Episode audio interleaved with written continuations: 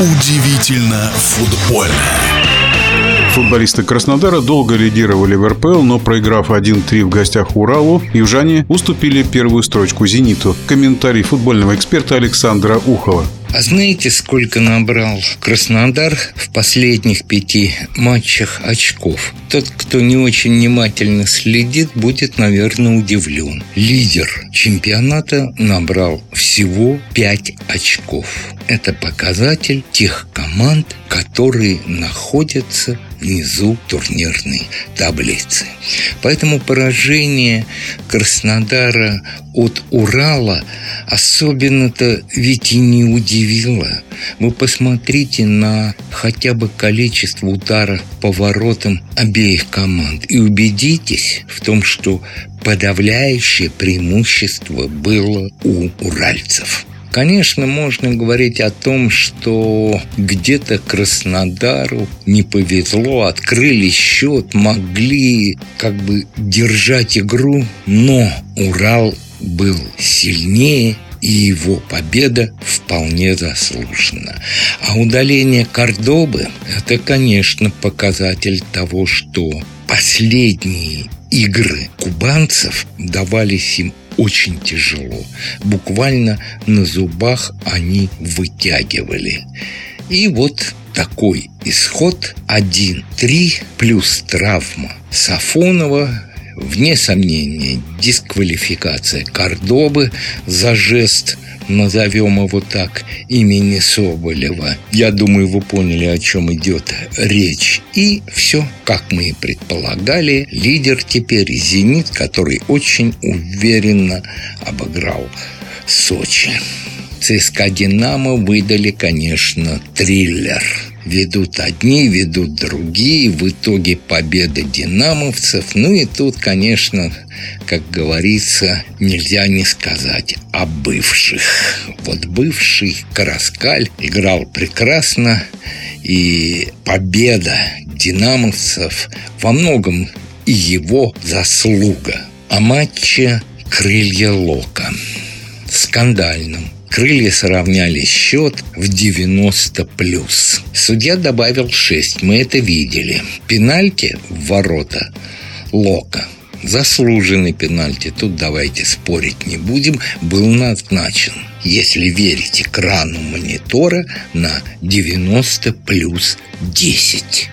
Или даже скорее ближе к 90 плюс 11. Поэтому понять Баринова можно. Если кто не знает эту фразу, которую он сказал после матча судьям, а я вам сейчас ее оглашу. Вы позор российского футбола.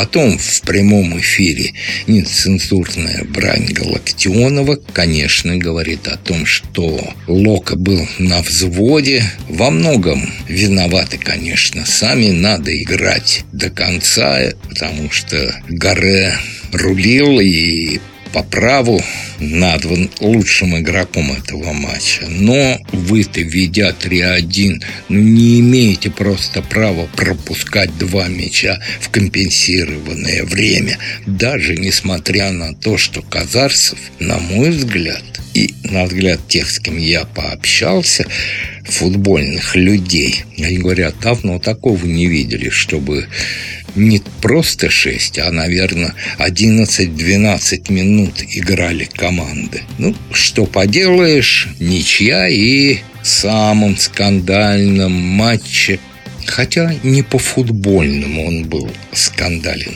а по погодным условиям. Вы уже поняли, Балтика Спартак состоялся в Калининграде в такую погоду, когда играть категорически запрещено. Футболисты не видели мяч. Не видели, находясь на одной бровке, если игра идет на другой. Вот как объяснили в РПЛ почему не играли красным мячом. Еще и форма у спартаковцев была белая. Дело в том, что договор по мячам, которые будут использоваться в РПЛ, был заключен с Nike.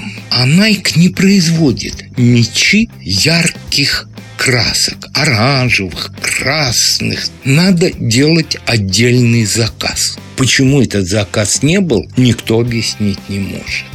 Но играть в такую погоду вообще нельзя, а уж тем более таким мячом. Для кого играют? Болельщики на трибунах плохо видели. А признался, что он тоже не всегда понимал, где находится мяч. А уж про телевизионных болельщиков они вообще иногда, я думаю, как, например, и я, смотрели и думали, слушайте, мяч у, кажется, спартаковцев, да нет, наверное, у футболистов Балтики. Перенести, в чем проблема? Понятно, что на этой неделе Кубковые игры, так перенесите на следующий сезон. Нарушение восприятия футбола категорическое – потому что футбол в первую очередь для болельщиков. И два слова о той команде, которая тихой сапой уже подобралась к лидерам о Рубине.